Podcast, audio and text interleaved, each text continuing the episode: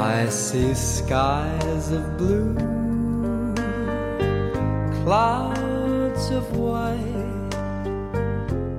欢迎来到后浪剧场。后浪剧场是一个交流情感与思想的空中剧场。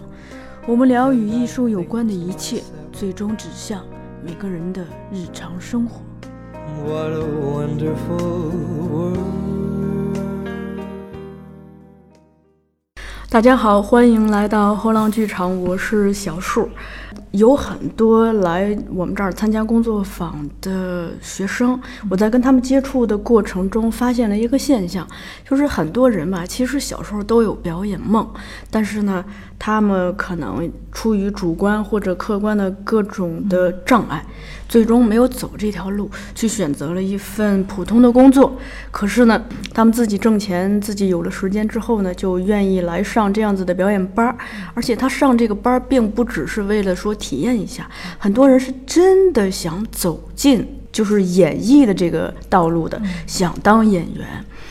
然后也有很多人是 开始向我取经的，当然我也没有任何的经可告诉大家。然后前几天呢，我是跟同事去海淀剧院看这个《飞跃疯人院》，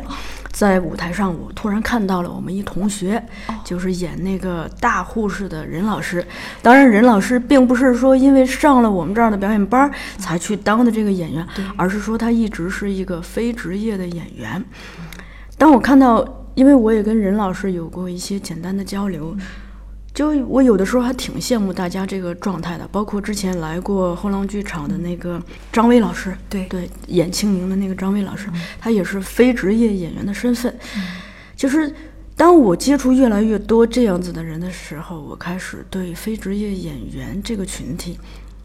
产生关注，所以今天我们非常荣幸的请到了刚刚从赵淼老师的呃工作坊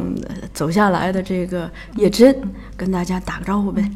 各位听众朋友，大家好！我觉得现在我此时心情特别兴奋，因为 我觉得自己何德何能，因为嗯没有什么特别大的成就，但是我是后浪的忠实听众，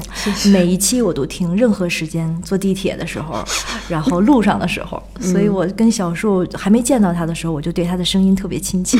所以非常开心。嗯刚才你提到的张威和任怡杰，我们也嗯经常一起演戏，哦，对。对，今天叫叶真来呢，其实呃，我主要的目的呃是很想听听，就是你怎么从一个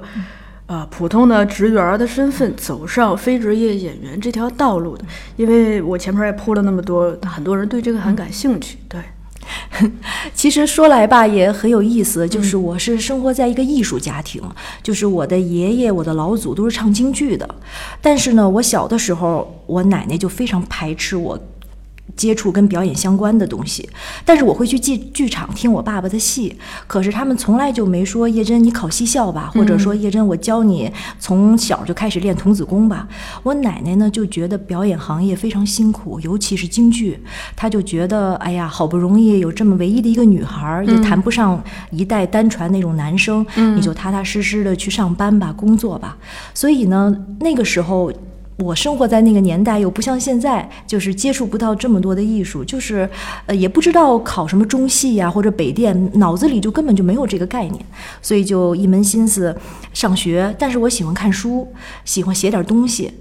就这样一直一直过，直到有一天。一个机缘，就我的一个好的姐妹，她是唱京剧的胡同，她就说：“叶真，呃，在那个剧空间有一个剧本朗读的活动，你平时不是挺爱读诗的吗？你爱读一些国内外的文章，那你不如你去那儿试试。”然后我就试了，试了以后，这是我第一次能够踏上舞台，嗯以一个剧本朗读的形式读莎士比亚的作品。现在想起来，我这个真的何德何能？因为莎士比亚是那么多人敬爱的这个编剧啊、呃戏剧家，所以特别的激动。从那儿以后呢，就我就对这个感兴趣，喜欢。后来蓬蒿剧场，嗯所以我的恩师我要特别特别在这里提，就是何羽凡老师。嗯他对我真的是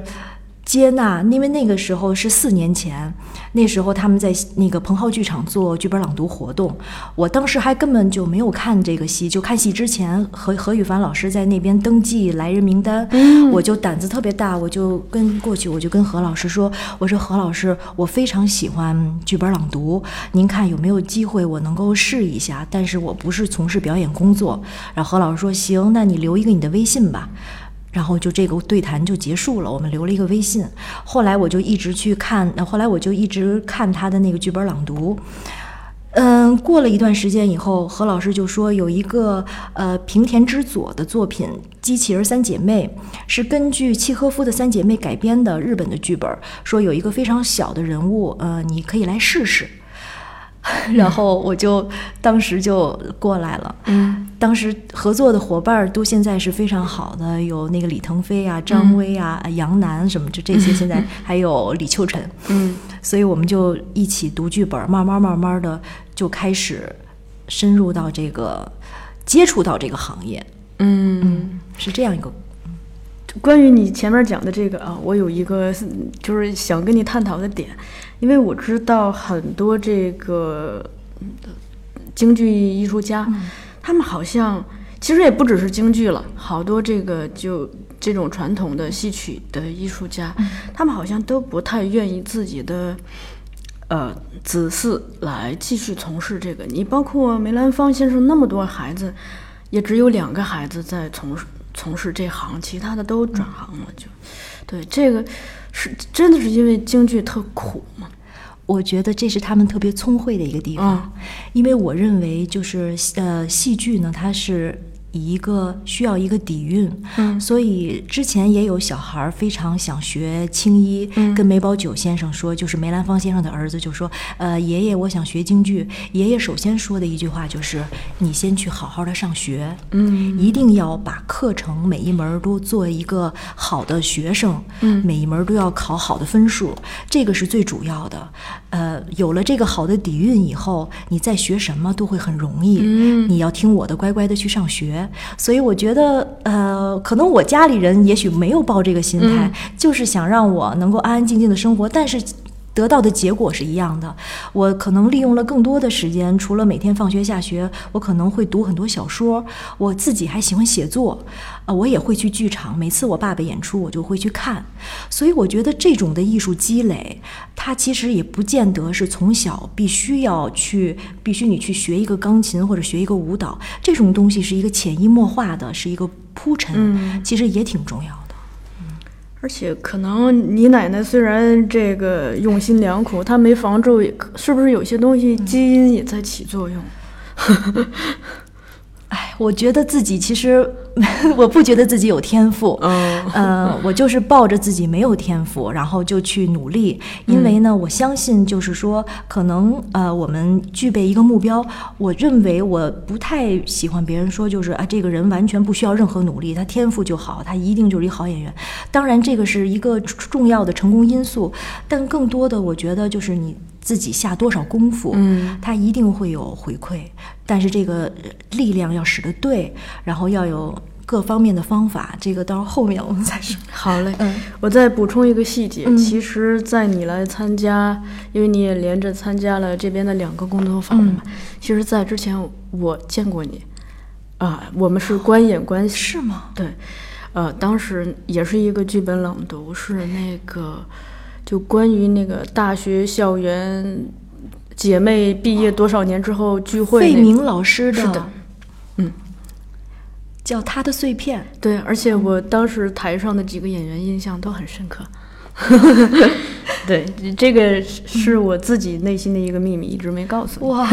就就就能留到这这会儿再告诉你。好，咱们接着聊。太不成熟了，让你看看。没事，那个时候我也是不成熟的观众嘛，当然现在也是。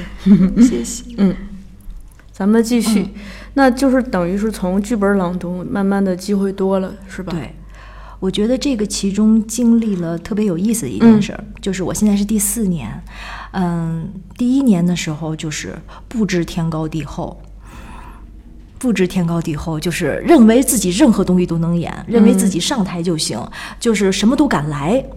什么都敢来，这种持这种情况应该是持续了两年半到三年的时间。就是我不我不觉得自己水平特别有意思的一件事，就是、我当我从事第一年的时候，发了一个朋友圈儿，我说我怎么着，这然后说不知道我要是成为一个好的演，成为一个合格的演员需要多久？其中有一个哥哥就给我下面留了一条言，他说呃十年吧。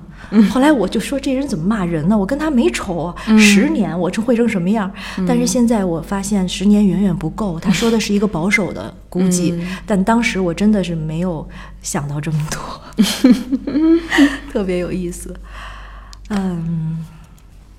那慢慢的等于是从从剧本朗读开始，有了可以真正的演出的机会，是吧？对，在舞台上，这个我特别想提，嗯就是，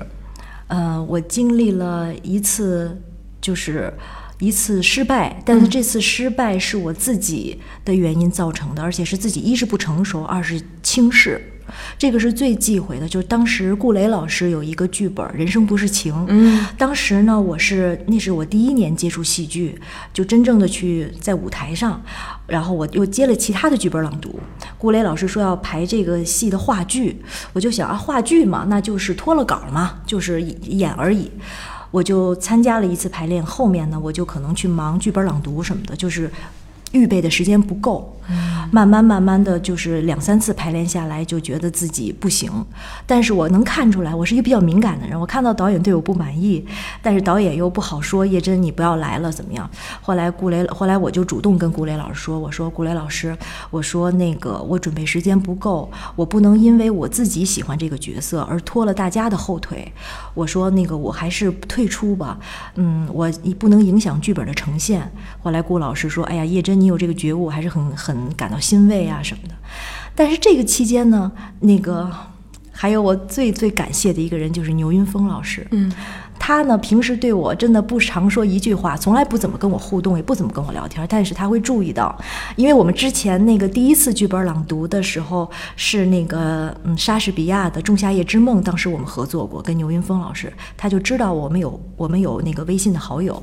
他看到我这个失败了。然后他就说：“叶真，呃，我现在有一个话剧是《胡同深处》，里边有一个角色台词不多，大概只有两场戏，你愿不愿意试一下？”然后那个时候我说：“好啊，好啊，我愿意去试。”他呢带我进入了第一部话剧，我才知道什么是表演是怎么回事儿。嗯，在那个时候我就嗯接触的，我觉得这个非常重要，就是接触的全部都是职业演员，而且是演了很多年的职业演员，这样会促使自己特别快的进步。即使自己戏份很少，但是我可以在旁边听，我可以在旁边看看别人他们是怎么调。后来那个牛云峰老师就跟我说，说叶真你要重视起来这件事儿，因为大家都是职业演员，你应该怎么样塑造这个角色，我应该怎么样。他就跟我说，之后呢。嗯，差不多演完，因为这个角色跟我本身非常接近，这个张小慧这个角色几乎就是我，所以牛云峰老师才敢找我，就是几乎等于本色出演。然后我就开始不分不清东南西北了，就觉得特开心啊，我可以演话剧了。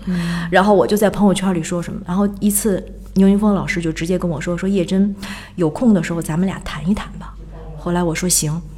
就一次饭桌上，牛云峰老师我。还有另外三个演员，很多人，就至少有六个人吧，我记不清具体几个。然后他就说：“叶真，你现在已经不知道自己是怎么回事了，你知道吗？说你就是一下就等于我，比如说盖了摩天大楼，一下就一颗原子弹把我摧毁到一点都不剩。然后我在饭桌上就噼里啪啦流眼泪止不住，因为当时我是有自尊心的，就是我觉得当着这么多人，你毫不留情的说叶真，你其实就哎这个太。”哦，我当时受不了，我说对不起，我不吃了，我走了。嗯，然后牛云峰老师就，他也觉得自己对一个小女孩不太好，就追出去了。嗯追出去，叶真她特别可爱，说那个我们可能那个九月份还有演出，你有档期吗？然后安慰我嘛。然后我说再说吧，再说吧，我就走了。走了以后呢，我就非常的难过了，大概嗯。有好有有有一段时间，几天时间，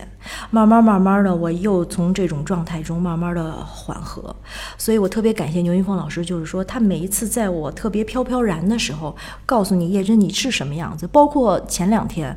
那个我去后台，我们那个菊允剧场有三部老北京戏的连连着的，包括胡同深处、皇城根下，还有那个还有一个戏是什么？反正就三部曲。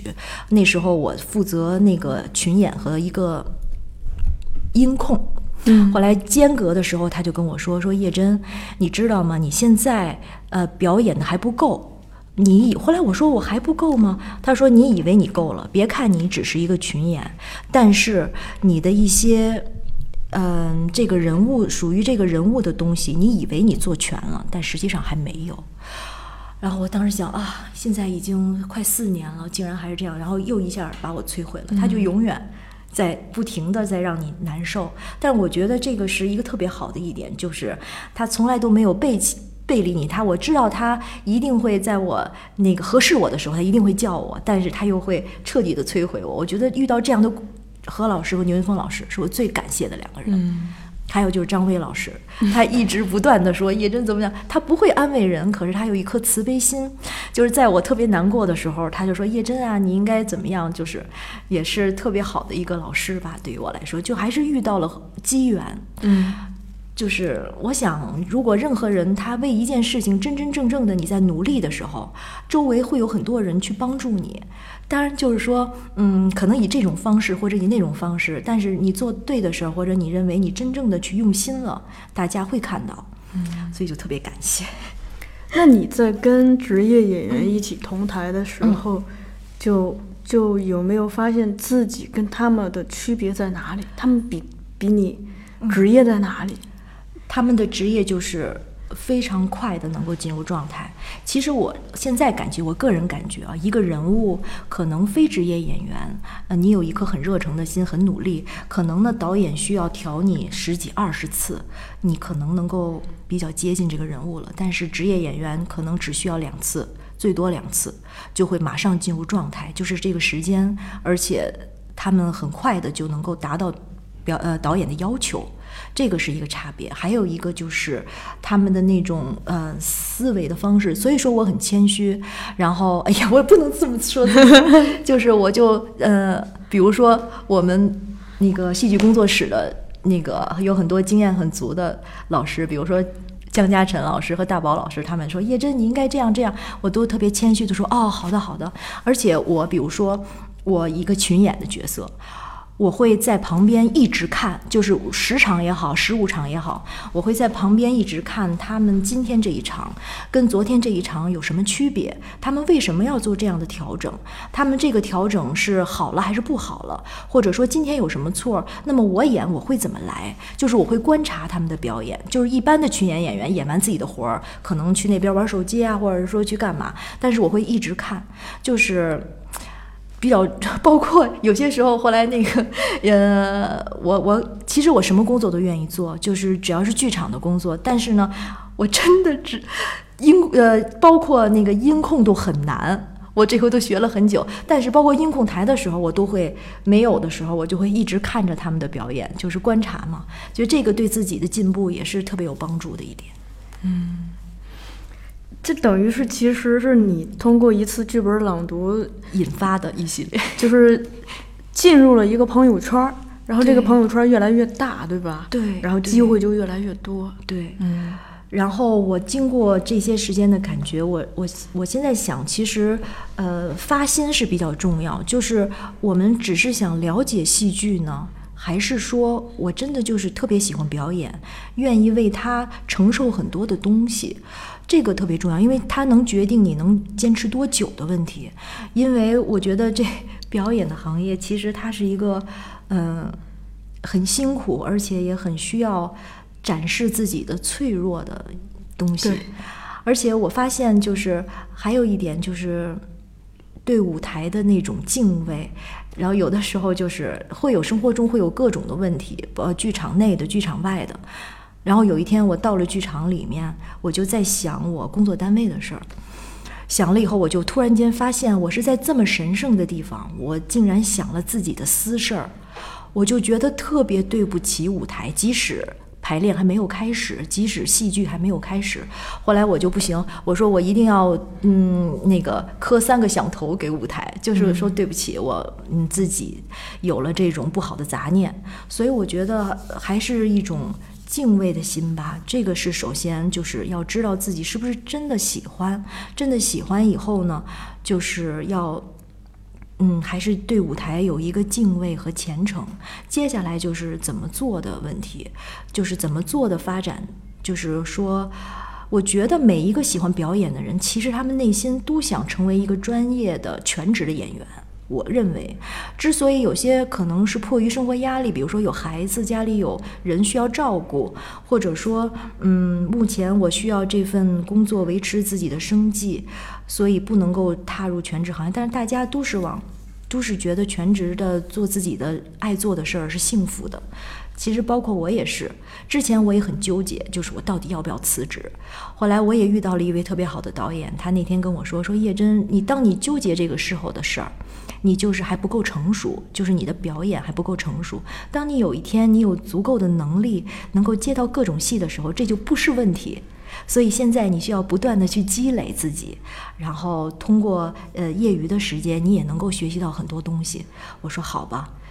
就是这样不断的。上下班的时间呢，我就利用起来，而且中午的午休时间，你发现也是可以利用起来。比如说你吃饭有十五分钟，另外的半个小时或者一个小时，你可以用来看书，或者说听一些讲座的那个表演讲座的音频。你可以干一些可能不是说去呃练身体，或者你可以做一些案头的工作，或者分析分析剧本。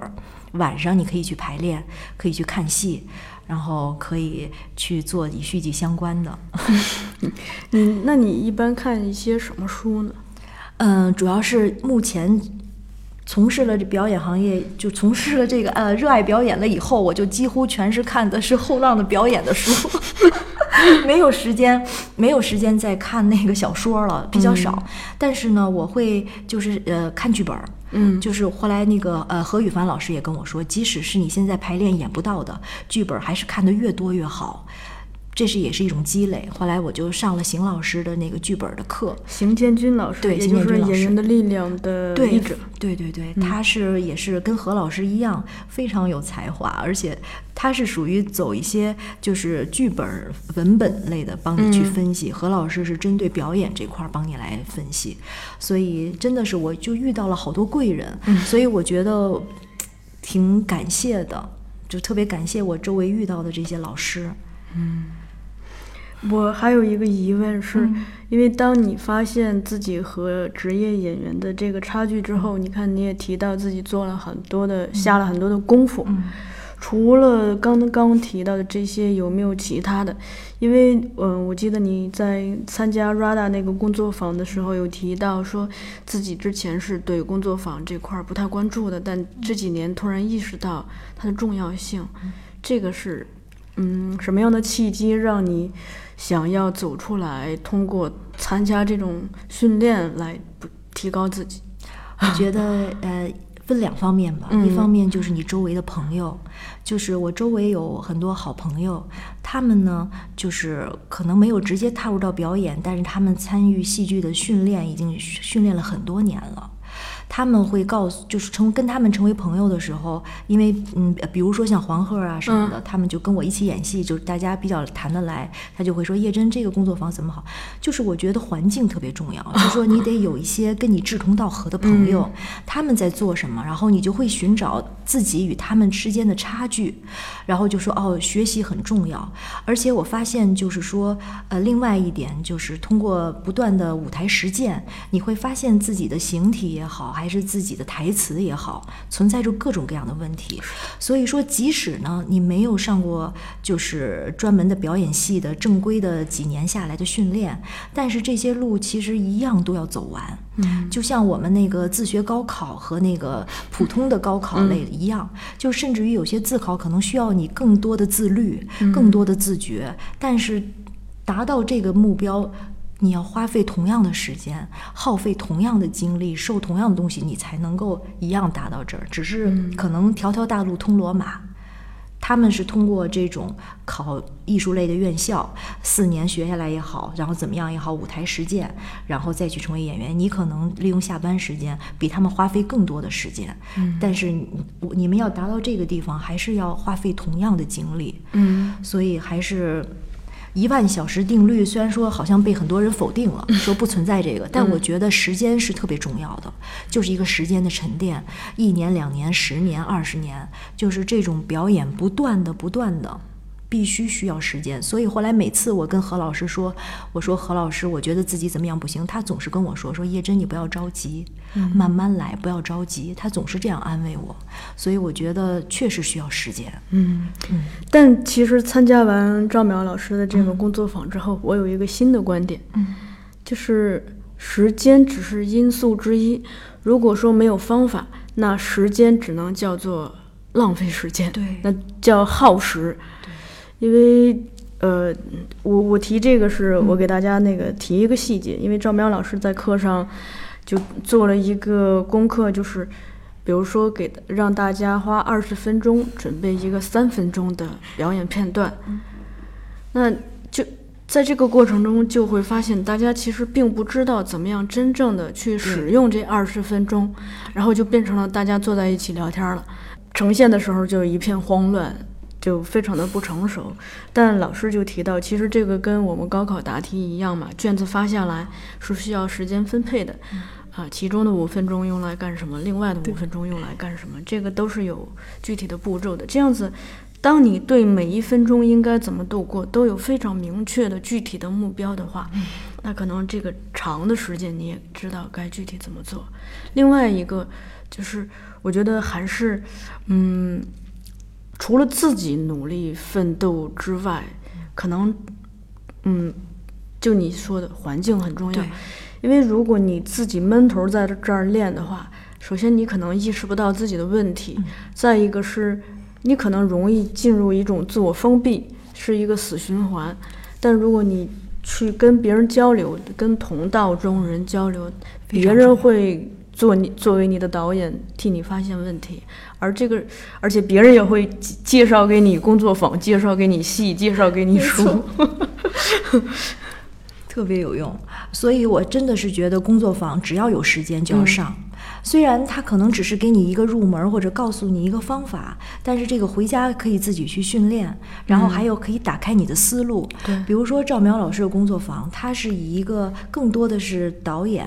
编剧的这个视角，他跟演员的视角是不同的，但是一样会得到帮助。就是需要从各方面，不要因为我是演员，所以我就只看表演类书籍。所以我们要换一个视角，从整个的戏的观摩，又是一个不同，特别好。所以我觉得真的要去多上，只要有时间就去多学习，还是要走出来，然后就是跟自己。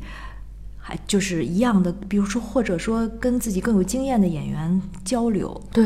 然后今天老师不是也提到这一点点吗？就是跟成熟的、有经验的演员多交流，听听人家是怎么说的，而且。真的是很多戏剧演员的老师，嗯，他们会非常耐心的告诉你，即使他们的段位已经很高了，但是他们还会跟你说：“叶真，你的方法存在一个什么样的问题呀，或怎么样？”嗯，这个时候我都会拿录音机，那个不是拿手机，把他的话录下来，或者说赶快记下来。嗯，这个对自己也特别有帮助，因为现在很难有人说，因为大家都爱听好话嘛，很难有人说你表演这点不行，这点不行，会不舒服嘛。但是能有人说，就是一个特。特别好的一件事儿，我觉得作为一个演员，他首先是，就像今天上课说的那样，真的要去特别细致的去观察生活，是的，要去敬畏，就是那种最基本的功课，对，要去抱着特别虔诚的态度去。把自己的这些呃东西卸掉，变成中性的自己，然后多去吸收周围的这些，要潜心的、有特别虔诚的去学习生活中的人，然后把生活中的这些提取过来。所以，他其实是在展示你眼中的这个角色是什么样子。他有些时候真的就像契诃夫台词似的，得背起十字架来才行。嗯，这。呃，你刚刚讲的这些，我补充一一点细节，大家可能会对这个更有概念。就关于这个观察生活，就我在第一次上表演课的时候，老师就在讲这个事情。当时也有问过老师怎么观察，他说，就你先有这个意识，慢慢的你会找到一些方法。对。然后今天课上发生了一个细节，就是当大家一一一表演公交或地铁的时候，就开始表演偷窃。啊，这个行为，老师就提到，其实现在在公交和地铁上，很这种事儿会越来越少，是因为现在公交、地铁到处装了一个是摄像头，再一个每一个车厢或者每一辆车都有一个安安保人员嘛，这样子会减少偷窃或者是行乞的行为，嗯，买唱，对啊，再加上那个地铁票是吧？你。你进进了地铁进站，长时间不出来，你的那个钱会哗哗的被扣掉，这个就导致可能唱歌的人也少了。对，这些都是，呃，就是随着时间变化，最当下离我们最近的生活的一个变化。另一个我提一个细节是，我之前去。日本的时候坐地铁，我就发现他们路上就有那种小标签儿，但它不是只说上车下车什么的，它比如说写一个 G，就是字母 G，嗯，有一个箭头什么的，还有不同的颜色。我在好多地方发现这个，我就都把它拍下来，然后我就回来问我们一个这个在日本留学多年的朋友，他说。你心真细，我没见过这个东西，我就告诉他我是在哪儿看到，他说我没见过，所以我不知道它是什么意思。对，这个可能就是，嗯，如果我们不建立这个意识，就很多东西它就白白的从我们眼前就溜走了，真的是视而不见。而且现在有一个现象是，因为你不管是在地铁上、公交上，甚至有的人在自行车上，他都在玩手机。就等于，其实他的视线只局限在这个屏幕之内，没错，只是他自己愿意关心的世界。剩下，我昨天坐地铁的时候有一个意识，我就发现，如果当你把注意力都集中在手机上，比如说此刻你正掏出来淘宝或者看了一电视剧，其实你会很难意识到你身边都谁上来了，谁下去了。你你身边可能。来了一个就是特凶的面相特别凶的人，看起来很危险，或者是你身边怎么怎么样，就你会瞬间忘记全世界，因为你你已经进入了你的手机屏幕那个世界。是对，但如果演员的话，可能想做演员，你的你的世界只停留在你的手机，手机里头的抖音，手机里头的 这个社交媒体，可能就会让自己的世界。缺少那个，就你对周围的日常的捕捉，是的，所以就是日常的这种，呃，还是就像你何老师跟我说的那样，就是最终还是文化底蕴。就是我觉得其实，嗯，技术这些咱们都好做，就是好办，我们就努力的去学嘛，各种表演方法。但是最终还要归结到一个人性的层面，就是我诠释的这个角色。是不是你真正的去了解他，他的这个生活和他所处的环境，我们是不是真的了解？所以这个我觉得需要演员有一颗除了悲天悯人的心以外，要站在更高的角度，才能够才能够理解当下的这个各种各样的角色，你才能知道他。所以我觉得这种对于人性的这种了解和对于文化的这种认识。特别重要，包括呃，然后有的导演说，他给一些大学院校的学生排戏，和给一些非职业演员，甚至于职业演员排的时候，会感觉到大学院校的演员，呃，不是呃，就是大学院校的学生会更容易接纳新的东西，因为他们可能有更多的知识，或者说更多的逻辑性的思维方式的问题，所以我觉得，嗯，文化沉淀是特别重要的。所以要多学多看，触类旁就是各方面嘛，触类旁通都需要学才行。但其实，在你这个基础上，我现在特别想补充的一点就是多思考，因为我之前自己停留在一个阶段，就是对数量的追求。那比如说，大家都有豆瓣嘛，我可以明确的看到别人阅读量是多高，自己阅读量是多高，别人的看片量是多少，自己的看片量是多少，这些数字。而且你在刷那个广播的时候，你比如说你看到你的朋友又读了一本书，又看了一部电影，其实这种数字会让你就是有一种这个叫什么你争我赶这种焦，制造一种焦虑。但后来我妈就跟我说，她说你这个国庆七天假，你在家就看好几本书。嗯她说，一个是你的眼睛承受不了，它需要嗯休息；另一个对，你应该把书放下来，闭上眼睛想一想，思考思考。就是虽然它特朴实的一一个话，我就我现在就是越来越在在乎这个，就是你，因为我们不是跑马圈地，我们是真正的需要把它画到自己的身上。如果你读了再多的表演书，上了再多的工作坊，你没有去思考这个东西怎么样能化到我的身体里，它还是跑马圈地是别人的，那跟我们吃的东西拉出去是一样的。包括你说到这儿，我想起来，包括读剧本儿，就是读一些你现在甚至于不去演、不去，呃，非要去当下非要去做的剧本的时候，我一般看完了以后，就是上邢老师的课也是这样，看之前看完了以后看一遍。看第二遍看完，我会写一下这个剧本我的感受是什么，我会做笔记，就是嗯先不、先不听讲，直接读完这个剧本，我对这个剧本的印象是什么？对我我对这个剧本我是怎么理解的？对于每一个人物我有什么样的看法？就不是说针对我想演哪哪个角色我去看，而是以一个中性的角度去整个阅读，然后给我这剧本给我的感觉。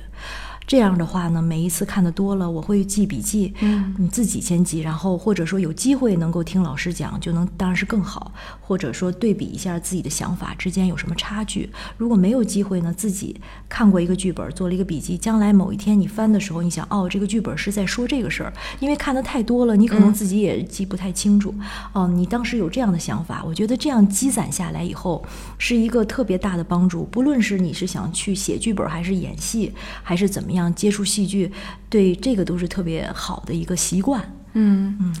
呃，习惯这个也是赵苗老师在这次工作坊中有提到的嘛，就就是当我们想努力的提高某种能力的话，先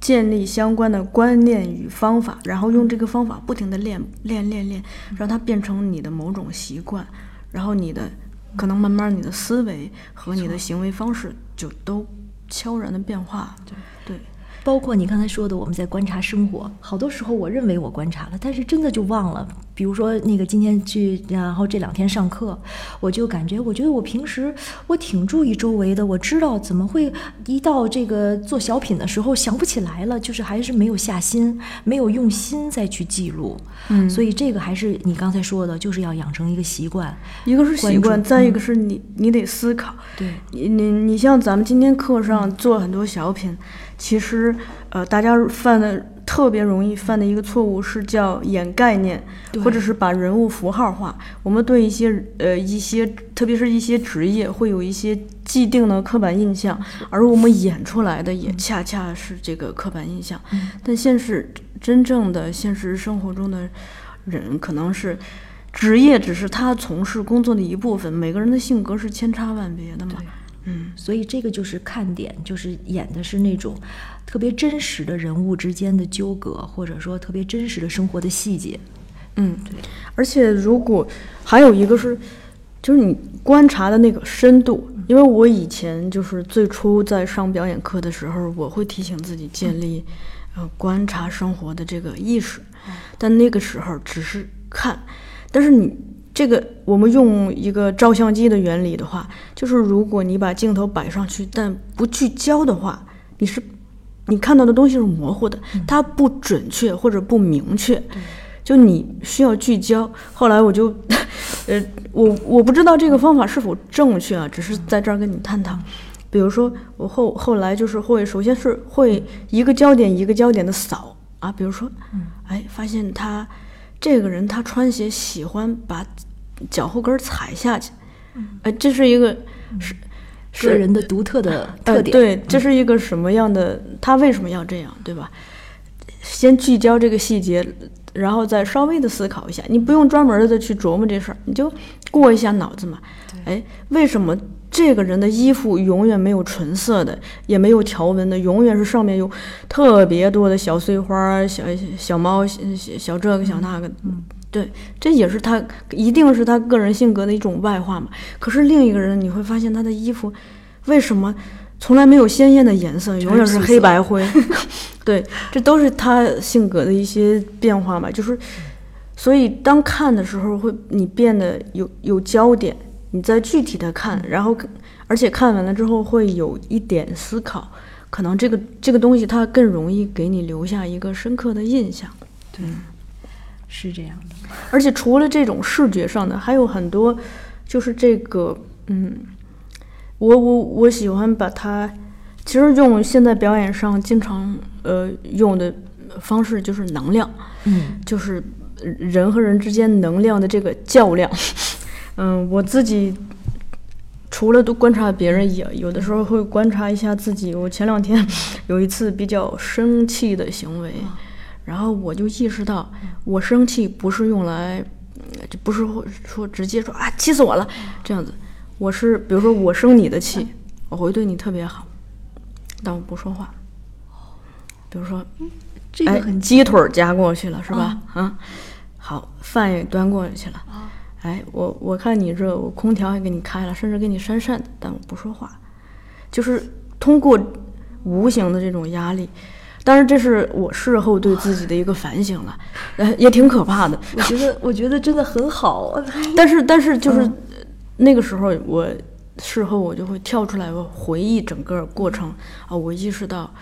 如果我把自己当成一个陌生人观察的话，哦，这个人是的，他的情感表达方式是这样子的。他是这样表达愤怒或者是生气的，对，非常好。我觉得你太专业了，真的 没有没有，真的是特别有用。只是觉得，嗯，只是因为，呃，平时要编表演类的书嘛，然后慢慢的就觉得这个事情挺好玩的，对，真的是，嗯，就关于这个。一个非职业演员的自我修养这块儿，我还是想想多听你讲。没有，其实我这今天我刚才还想说，可能刚才忘了，就是特别奇怪，就是我其实我家里人特别反对我做这个，目前也是。呃，今天有了一个小转机，我一会儿告诉你，就是之就四年以前，那个我爸就跟我说，说叶真啊，你们的心情是好的，但是你知道有一种人叫做瞎子要开飞机吗？因为我爸爸他是从事京剧武生演员，嗯，现在在教学生，他就说我们是瞎子在开飞机，就是认为我们在做一件简直是很荒诞的事。然后，但是我从事这个的时候，开始的第一年的时候，也有很多人就认为我是在玩玩，就是嗨叶真就觉得这好玩，可能过两天新鲜劲儿过了就干别的去了。但是慢慢的时间长了以后，我觉得自己。虽然说也没做出什么事儿来，就是说也没有成为一个哈多好的人，但是我一直在坚持，至少，但大家就会在这个过过程中乐此不疲。对，然后大家就会知道，哦，叶真他是一直在坚持，他是一直不是说想听到什么掌声，或者说不是想，呃，要去怎么样去，就是认为这件事儿喜欢，就一直在做的时候，大家会慢慢对你的看法会有改变，特别是你周围的人，特别是我父母。然后就是他们开始就很反对，包括其实我父亲也认识一些话剧比较有名的演员，每次他们出去吃饭。都是偷偷走了，不告诉我。后来我回来说啊，你为什么不叫我呀？我想跟谁谁谁那个哪个老师，我想去问问他，想去借鉴一下。我爸说你捣什么乱？人家都不谈话剧啊，我们都是聊别的事儿什么的，就是阻止我，就根本就不给我提供任何的说，哪怕不是说表演机会，哪怕说你见个面跟老艺术家探讨一下艺术，没有这个机会。就是完全的是禁止的，包括我爸爸，我一说怎么又去排练啊？明天不上班了，我告诉你，明天你要把工作耽误了，你会怎么怎么样？就是天天如此，就是只要我一排练，他们就很排斥。嗯，但是我。四年下来，今年到今年七月份是第四年。今天早上我跟我爸爸说：“我说，我说爸爸，我那个请了一个假，我想把赵苗老师的工作坊上完。”后来我爸说：“那早上起来肯定是不好坐车，你也那个怎么样？我干脆我也去院里，我去带你一段吧。”嗯，他就带我，就是慢慢的会得到家人的一定的，也不能说支持。就是反正就没那么反对对。所以说吧，那个可能好多人都不信，然后我就心里内心有点抗拒，就是叶真，你是因为生活在一个表演世家，所以你有有了今天是不是偶然？我就特别抗拒，就不愿意让别人这么说我，嗯因为我没有得到过家里的任何帮助，而且反而 受到了，他们变成了障碍。但是这个也是自己表演的一个心态的调整。嗯，通过这个，你会发现，其实别人包括对你的表演也会说：“叶真，你这点有问题。”你会吸收一些有用的，然后坚持一些自己认为对的，去排斥一些别人说的想法。我我这个人有一个问题，后来那次那个尚雷老师，我们跟他们一起拍独角戏的时候，也跟我说过，说叶真，你一个最大的问题就是太在意别人怎么看你，所以这会造成你舞台表演中的杂念。因为你一旦怎么样，你背负的压力很大，呃，包括或者说潜意识，我对我家庭的这种背负的一个表演世家的压力，我会有，还有观众喜不喜欢，什么这些，以后杂念一来，他说：“叶真，你这个是对舞台的不尊重。不管人家专业院校毕业的学生演得怎么样，人家上了舞台全神贯注，注意力集中。后来我说，导演，我真的很想注意力集中，但是呢，我目前我还不能够彻底不能完全做到。渐渐的，我明白了，是需要训练的。嗯，这个不是说你天生来就集中咱们俩注意力集中，这个就是像我们今天工作坊这样不停的做训练。嗯他们是几年下来，天天如此，天天如此。所以我觉得这种认为对的东西，它能够成型，不是偶然的，不是说我一下子就注意力集中。所以我觉得。要通过专业的学习，如果我们没有条件说去辞职、去去外国留学去了，或者说去考中戏、表演系了，但是我们可以上一些工作坊，而且我觉得你们的工作坊特别的优惠，真的有些地方非常贵。我也是个工薪阶层，嗯，所以嗯，确实是有一些，比如说上万啊什么的，真的就没有办法去这样。在这里我也跟大家说一下，首先是谢谢叶芝一直在提这个工作坊，好像我请来的托儿似的，但其实不是不是哈。嗯，目前因为今年我们公司在嗯很花很大的决心在搞做这个事情，是想想真正的做这个事情，嗯。目前其实目真的是消费的是这些嗯导师跟后浪的友谊，嗯所以我个人是觉得，嗯，赶上了就不要错过，对好的，赶赶上了就是就算赚到了，因为我是。因为我自己真的不确定，一个是以后有没有机会能再请来这些老师，因为我们不可能永远在消费友谊啊。另一个是，就算请来了，不可能永远以这种超低的友情价在请老师吧？那一旦老师的课时费上去了，学费没法下来呀。所以我们还呃除了工作坊，那就是真的是有机会就上，还有就是大量的看戏。嗯我觉得这个也是很有帮助。虽然说看和演是完全两回事儿，但是呢，你会有一个理念，就是你会分析，比如说这个戏很很不好，你不喜欢，你不喜欢的演员的表演在哪儿？哦，也会分析会分为什么不喜欢。，对，比如说我可能是呃一个演员，我会专门以从表演的角度来看演员的表演。嗯可能这个人是导演，他会以这个整个戏的导演去角度来看。我可能主要看这个人表演是节奏不好呢，还是说他这次怎么样那个，或者说他有什么样的问题，或者说他台词听不清啊，或者说身体的节奏啊、语言不好，我会回去做一个记录。我下次应该怎么样去在如果面临这样的角色的时候，我应该怎么样去避免？就大量的看戏，中呃当然是国外的，当然是很好，因为毕竟是舶来品，但是国内的也可以看。不能说毕竟是舶来品，而是说，就是 在在当前的这个情况下，嗯很多能引进中国的，好戏。已经是被一些有眼光的人挑选过的好戏。这么说，我觉得对 都要看，对包括甚至于呃孩子的作品、学生的作品。我那嗯次就发朋友圈说，不要小看孩子演戏。他们有他们特别真实的东西，他们有非常优点的地方，是我值得我们去学的。比如说，他们特别相信情境，是的，而且他们有自己特别真挚的那一面。所以说，我觉得非常专注。对任何的表演，哪怕是呃非职业也好，或者说什么也好，都有他们的可取之处。所以我们能有机会看，就多多去看。所以就像我刚才说的，我刚才说那一点，就是大胆无畏的那个期间，就是头一年半我什么都敢演，但是后来 中期的时候，你知道面临什么吗？任何东西都不敢演，嗯，就是一个瓶颈期。就从一个极端走到了另一个极端。我对我自我产生怀疑，就是我觉得我开始怀疑人生。对，完全不适合，或者说我觉得怎么都不对，就是甚至于在台上我不敢说话，不敢去什么，就是会觉得特别难。这个就是自己的一个瓶颈期，我也经历过这个瓶颈期，经历过呢，反正就是，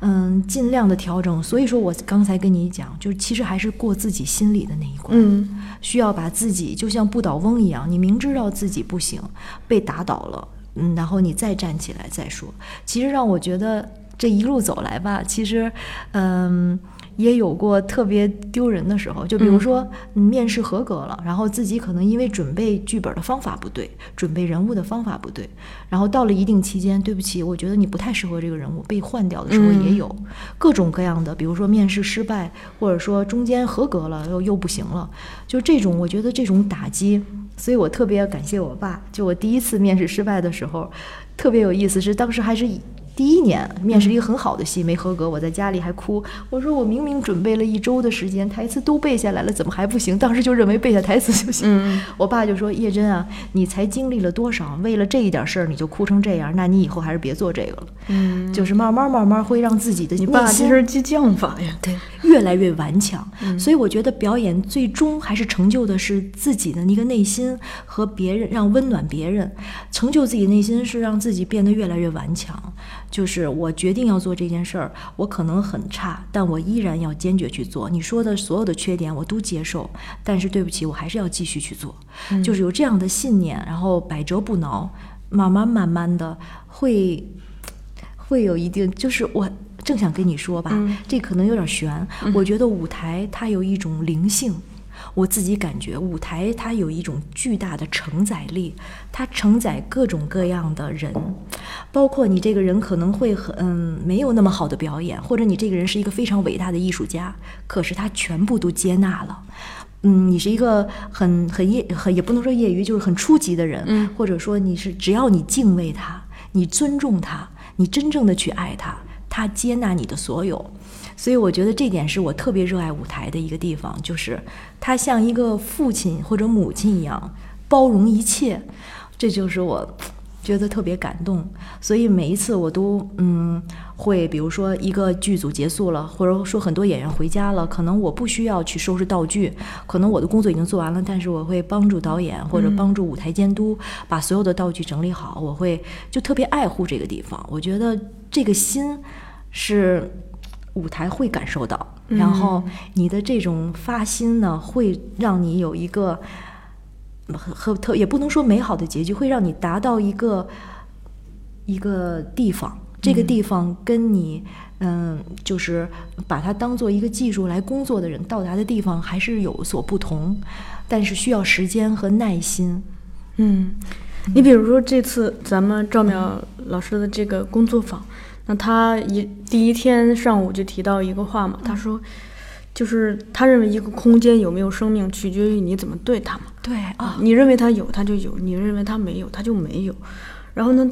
然后我看到一个细节是，咱们班上有一个同学在这个表演教室嗯吃东西，刚拿出来，老师让他出去，啊，出去吃。对，就是不要不要把这儿当成一个吃东西玩闹的地方，而是我们在认认真真的在做训练、做排练。对，这就是敬畏之心。对，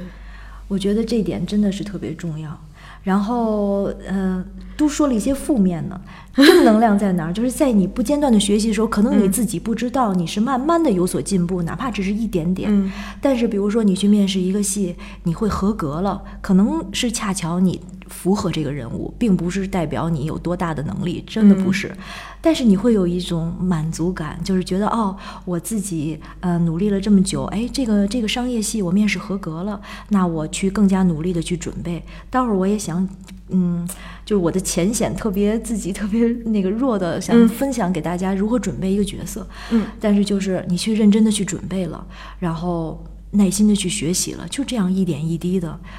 但是成功了不代表你好了，失败也不代表自己不好。关键是自己的心里头得得有有有有个一面正确的认识有一，面正确的认识自己的能力。那你也提到了这个准备准备角色，这个方便分享的话，可以跟我们分享一下。这只是我个人，我怕如果说的不对的话，观众我们这是在探讨，我们不是我们不是在树 立标准。嗯，是的，就是我一般呢，就是拿到一个剧本以后，肯定是先去反复的阅读它，嗯，不是说就看你自己的角色，所有的人的台词，所有的这个剧本，然后呢，嗯，可能你去大概知道了他在讲述什么。反正我呢是会先做外围的工作，根据时间吧，看自己还有多少时间，做一些他所这个角色生活的时代。嗯他处于一个什么样的时代？他周围会有他这个时代是都住在什么样的房子，或者说他们吃什么样的食物，或者他们日常生活是什么样的？就这种大范围的东西，了解了。会你这个等于是，呃，即使你的表演只是冰山一角，但你要把整座冰山都构思完整。没错，要把自己的整个这个剧本创作的时代，呃，当然就是越细越好。我说的可能还可以更细。之后呢，转回到自己的角色，我觉得还是特别简单或者特别，嗯，大家众所周知的就是人物小传，嗯，写的当然越详细越好，因为有些时候这个怎么写？我第一年的时候，我认为不用写，嗯我脑子里全有，怎么怎么样，我脑子里都构架好了。但是呢，书写的过程是梳理的一个过嗯程，对他会把你的这些嗯可能确定也可能不确定的事儿，你自己相信他的一个过程。你可能通过写你他经历过什么，他呃之前怎么样了，你会通过不断的写，会让自己相信嗯自己的这个人物是这样的生活。这里我要举手提问了。嗯人物小传这个事儿对我来说是个迷思，啊因为我不知道怎么写。那如果你像写写传记一样写，那写一本书也写不完嘛。那这个过程肯定需要有一些信息的筛选。那比如说，他喜欢什么颜色，或者是他的家原生家庭跟他的关系是一个什么样，对，诸如此类的信息，或者是他的恋爱经历，他他有多少朋友这些，那可写的东西太多了。那我们怎么筛选这个东西？对，比如说举个例子，就是剧本朗读，我所以这点我要提，就是嗯不管是剧本朗读还是话剧，下的功夫都是一样的。嗯，只不过剧本朗读可能时间周期更短，你要做的时间要更抓紧。然后，呃，话剧会更细致，排练的那种更抠的更细，但是前期工作我觉得都是一样的准备，包括那次就是月光，其中有一个就是相对所谓的反面吧，就是他说出这样的台词以后，他经历了什么东西，这个特别主要，就是她一直跟她的闺蜜是貌合神离，一直咱们俩就那种塑料姐妹花儿，所以她经过了什么？呃经过了什么？他到达了他现在，只是你，只是他这个女老板的秘书，他自己童年经历了什么？他说了这些台词，最后他说：“你不过就是一个乡村小学教师。”那么作为李芳来讲，她经过了多少挣扎？然后他比如说说这台词：“你不在乎钱，可是社会在乎。”那他遇到过什么样的挫折？这是要想清楚的。就是我，比如说我经历了什么挫折了，我觉得我没钱不行，或者我有能力，我想尽了一切办法，可是我就是不如你。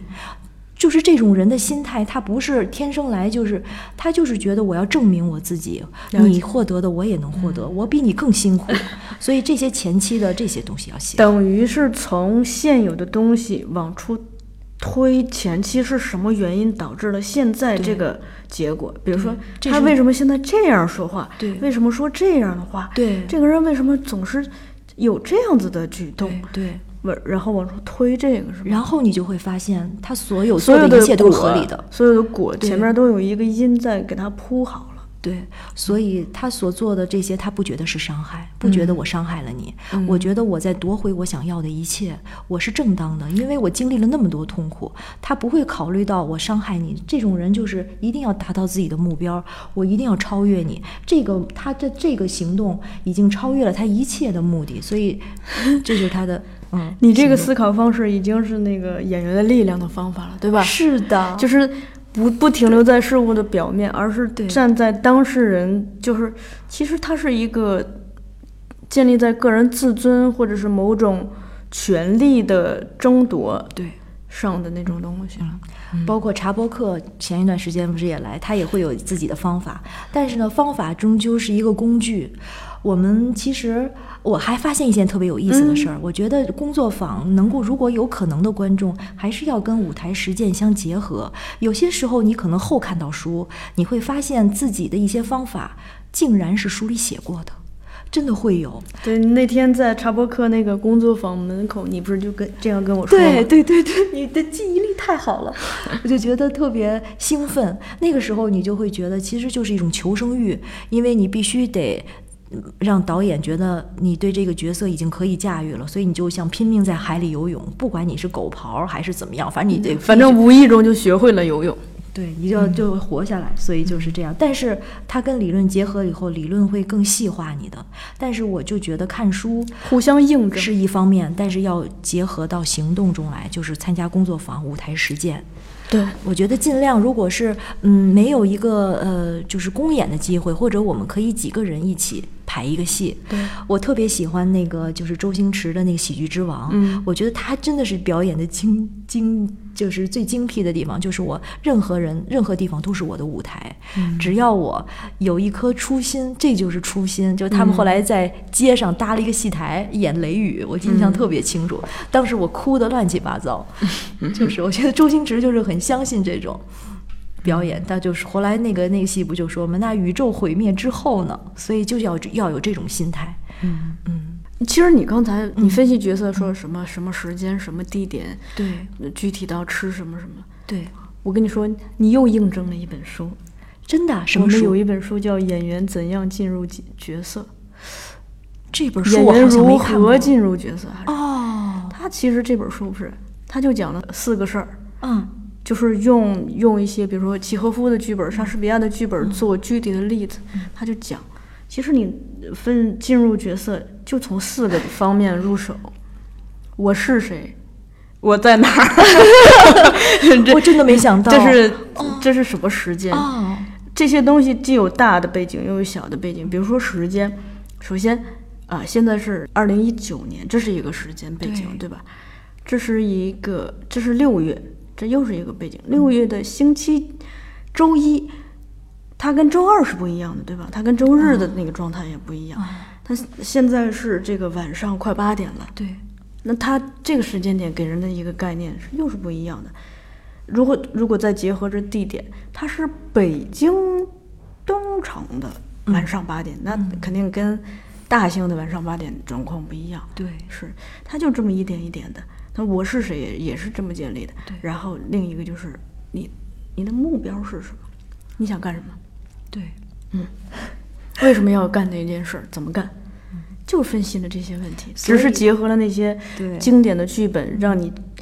就他们这些，我发现吧，这个美国人写书什么的，他们特别很重视方法论的。你像咱们刚才提的《演员的力量》这个作者查波克，他讲那套东西不都是斯坦尼的吗？但斯坦尼把那些把他自己的东西写成了一本日记，可是查波克把它变成了一个方法论，他就直接因为那本书的副标题叫“十二步骤法”，他直接告诉你一共有十二步，你按着来。对，那我刚才讲的这个演员如何进入角色，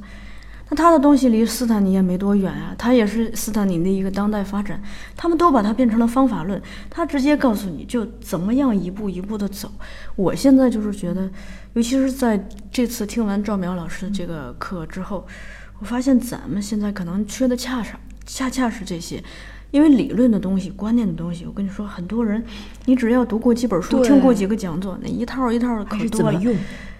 怎么用，而且怎么样具体到每一个细节，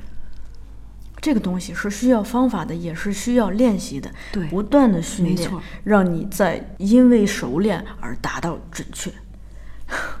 对，就是需要训练。所以任何时候就感觉自己这方面不行，一下就觉得自己训练时长不够，而且演着演着戏就会发现，嗯，自己各方面的问题，比如说形体的，然后你就会去看，你就会去做自己的形体塑造，包括嗯。就是古典芭蕾的基础，就是那个我报的班儿嘛，就古典芭蕾的班儿、现代舞的班儿，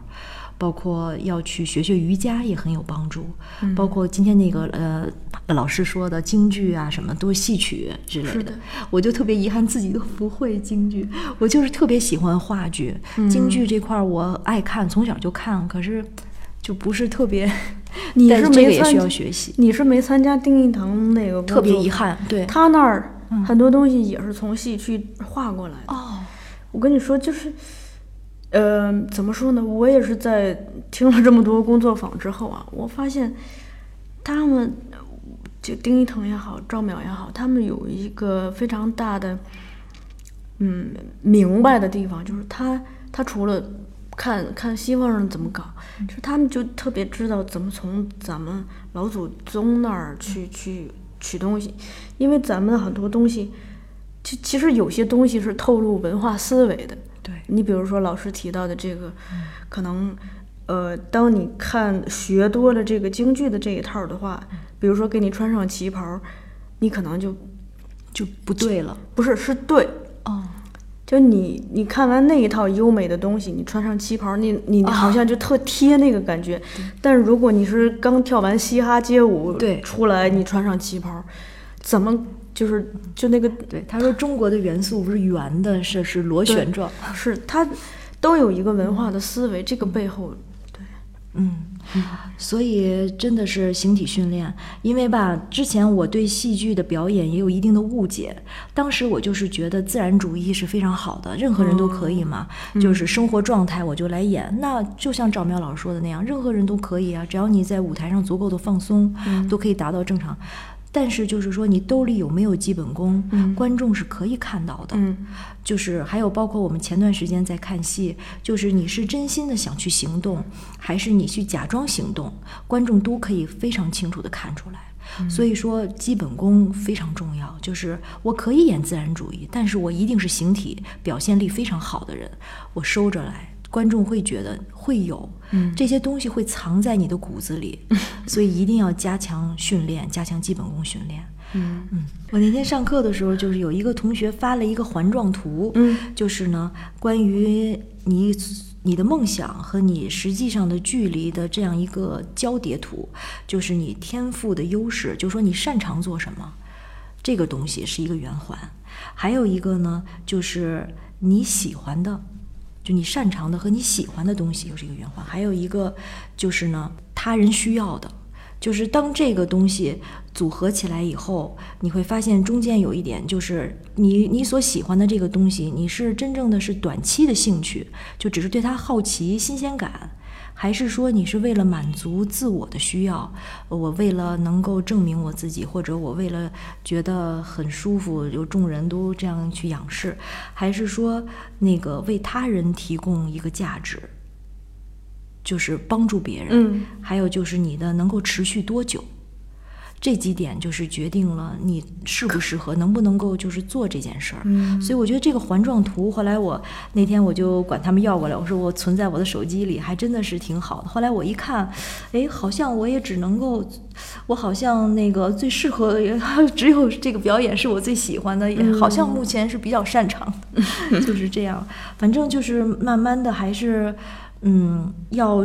客观认识自己，然后还得要不放弃吧。嗯嗯，就我之前也写文章写过，我说就是行动中的人吧。其实，嗯，如果我想，如不管是你想成为一个演员也好，还是想成为一个编辑也好，或者是成为一个其他的，只要是一个目标，其实都需要我们用行动来去接近这个目，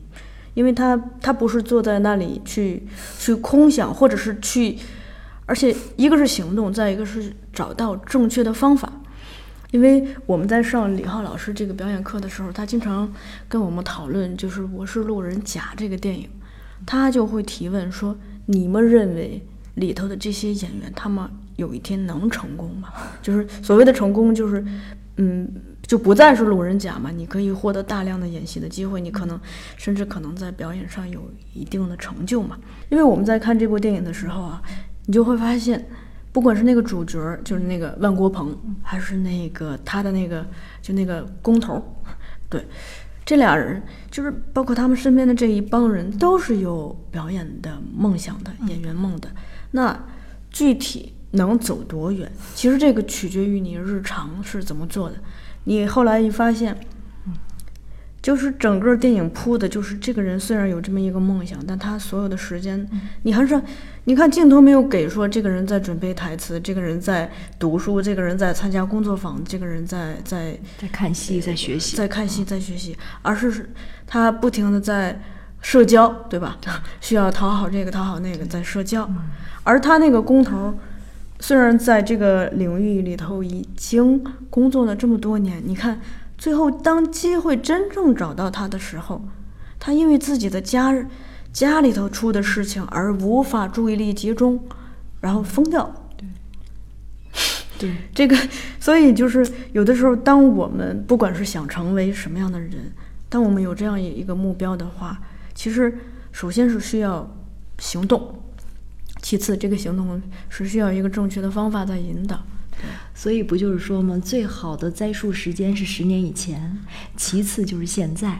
所以我其实挺想跟大家分享，其实我的年龄很大，我是一个七零后，好多人都觉得不可思议，你都那么大岁数了，你干嘛要去？我没看出来。我真的是七零后，所以我之所以跟观众毫不芥蒂的展示自己的年龄，我是觉得，只要想做一件事情，其实一点儿都不晚。嗯，而且呢，我现在经过了这段时间以后，我觉得未来我走到哪里都不重要，就或者说我能不能演多少部话剧，或者我能不能靠这个谋生，都不重要。我重要的是我在不断的把自己提升，我在不断的在做我自己喜欢的事儿，然后我在一点一点的进步。我我呢，嗯、比如说演的某一个角色呢，可能被某一个观众记住，他会说：“哦，叶真，你我知道你演过这个角色。”就会，然后你把自己的内心完完全全的向观众袒露了你的脆弱，我很无助，我告诉你，然后把自己内心，然后这个就是一个。互动，观众也会很感动，就是那个共情的点。我觉得我们今天的课上也一直在讲，就是你的那种所谓的脆弱和人与人之间的关系，观众会发现，其实我也是。这种就是他们大家不是来看你的，大家都是来就是找自己的嘛。就是这个契合的点特别重要。嗯所以我觉得没关系，任何时候开始都没事儿，成不成功也无所谓，只要是我们真正爱这件事儿，我们一直一直的都在坚持不断的去做。嗯我们知道我们的目标是什么，我们敬畏舞台，我们无论做什么，哪怕我是一个呃剧场的工人，哪怕我是一个音控，或者说灯控，或者是舞台监督，或者什么都好，只要能与戏剧相关，我就非常愿意能有这样的心，然后坚持不懈的做下去，一定会有一个。嗯，收获也不能说到达一个什么程度，所以我就觉得，真的戏剧是一个浩瀚的宇宙，就是你好像融入进去了以后，你会发现掉到一个永无止境的空间。嗯后来还有一个老师也跟我说过，表演就像登喜马拉雅山一样，你的路如果选择正确了，你的路上会遇到补给。就是比如说补给站，你可能能在那儿休息一会儿是，但是有些人可能路走的没对，一路没有补给站，你就永远就是一个人孤身的一直上，不知道上到什么程度。所以这个就是，呃，所以要选择一个正确的路径，然后慢慢的去加油，细心的去努力，嗯，然后遇到一些志同道合的朋友。志同志同道合的朋友非常的重要，是的，因为他一个是互相督促，互相督促是吧？还可以互相帮助嘛。没错。对，而这个东西我知道，呃，讲到这儿我就想多说一点哈，因为我知道我们听众有很多是经常，呃，上次也提到了一张连一张戏剧海报都没有的城市是多多么的孤独啊。这种情况其实，嗯，有一个好的办法，一个是就因为我真的是见识到了参加工作坊可以结识人。你包括何英楠，上次我是在丁一腾工作坊认识他的，哦，才认识。才认识，他跟我是一样，我们是一个学员班的学员，嗯在何老师第一期学员班的时候，我们是同学。但但感觉现在嗯已经，我我跟你你比如说我吧，我跟你也好，跟何应楠也好，就感觉好像四年同学、大学同学似的，是吧？特别亲切这么熟。嗯对，另一个是，呃，我觉得是，嗯、对于如果你所在的城市戏剧不多的话，现在这个 B 站上有很多视频我，刚想说，但是我又不知道会不会有打广告的嫌疑，所以我没敢说。因为真的是再一个是呃各种视频，啊，一个是 B 站上有各种视频，再一个有一个公众号叫“石灰话剧站”，哦，嗯，它里头会经常放一些就经典的剧目的这个视频，比如说，呃，我印象中朱旭老爷子去世那会儿，放了大量的朱旭老爷子演过的这个话剧，啊什么对对的这些嗯这些视频。嗯，你包括其实有的时候，即使自己在的城市有戏剧，看视频，我觉得也是一种复习。呃，当时看这个奥涅金的时候，我因为也没有钱嘛，就坐在特别靠后的地方，那只能是感受一下。然后我昨天晚上就可以调出这个，就幸亏这个 B 站有这个视频而且有好心人，人家在做这个俄语的翻译，把字幕贴出来了。那我就可以通过这个视频更近距离的去，真的是有点像拉片儿了，就你去分析，因为大家都说这个剧的演员的形体特别棒，你就是光。咱别的先不说，因为这个剧哪儿都棒，就光说演员这一块儿就可以调出来一个镜头一个镜头的过，看一下，哎，为什么人家的演员这个就可以用，能想到用肢体表表达这么多，而我们总是这个身体像被绑住了一样，只能做一些非常标志性的、常见的一些动对，作。就是那种自然主义的那种表演。是的，是的。所以说，包括 NT Live 什么的，这些都可以看，对，嗯都特别好。NT Live 日本的那个、呃叫新干线的对 X Live，看特别好。对，然后你们的书，我最喜欢就是众多好书里面，我当做就是以兴趣在研究，就是契诃夫表演法。是吗？对那个表演的的技术术，嗯，就是也特别喜欢，我每次就像机油爱好者去看自己邮票，或者说军事爱好者去弄坦克什么的去研究，我觉得很有意思。嗯所以说，那要把它真的这个兴趣来了以后，其实时空也好，或者说地方也好，都不是问题。慢慢的，我们会越来越接近，戏剧就一直在我们身边。对。这哎呀，你这个 slogan 都出来了，戏剧就在我们身边。我都觉得有点太那个符号化了。其实真是这样，因为现在，嗯，真的不像以前一样，就是，呃，一个是交通非常便利，不管是我们想去看一个戏也好，或者是想去参加一个工作坊也好，是很只要有这个时间和金钱上的支持，是可以很快达到的。而且我我想，就是其实有的时候，当你的这个心赤诚到虔诚到一定程度，即使你很穷，你也舍得。我我上大学的时候，我曾经听我们一同学讲过，就他有一个同学，那个为了当时为了跑来北京看这个呃源泉版的《暗恋桃花源》，他就是在北京呃坐火坐飞机过来，然后呢。住旅馆，这连上票，呃，还还跟黄牛买的票价，这连上了，这就肯定钱超级多嘛。我我我们自己我也去年疯狂了一次，就是 花钱去日本看了一场戏嘛，，太棒了！就是因为我在这个过，我以前这些我是不敢想的，因为我也是一个呃工薪阶层。既既穷且抠的人。对，以前我觉得这些行为不会发生在我身上，但我后来发现，当你真正的想做一些一这这些这件事情的时候，你真的会不计代价，所以才会在我们的每次的工作坊上会遇到广东的、广西的、四川的、云南的、上海的。所以这个就反观作为演员来说，只要你在这个舞台上，你就必须要对得起观众，因为他们有那么多是不管是花费了钱也好，还是花费了时间也好，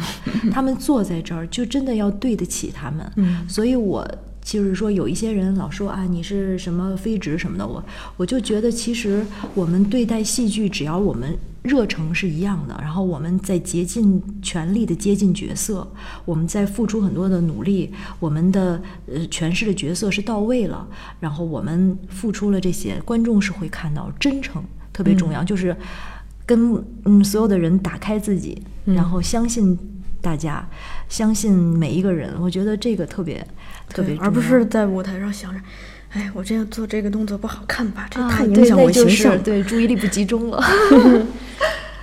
好的，今天非常感谢叶真在这个连续参加了三天赵淼老师这个非常烧脑的工作坊之后，还好不是昨天，昨天我就已经崩溃了，是吧？对，然后还愿意等待这么长时间来没有没有，来跟我我太喜欢录这后浪了个节目。谢谢后浪的图书，我不是做广告，真的就是热爱戏剧的人都知道，后浪的图书和他做的活动和他包括他的音频，我每天真的都在听，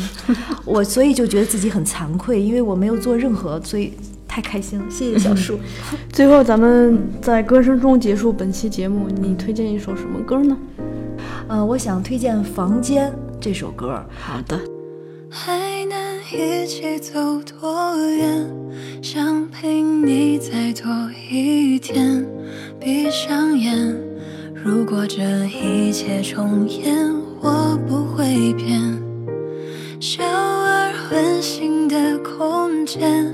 因为有你在身边，就不再感觉到害怕，大步走向前。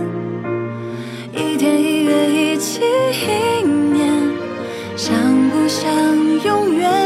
我们在同一个屋檐下，写着属于我们未来的诗篇。在这温暖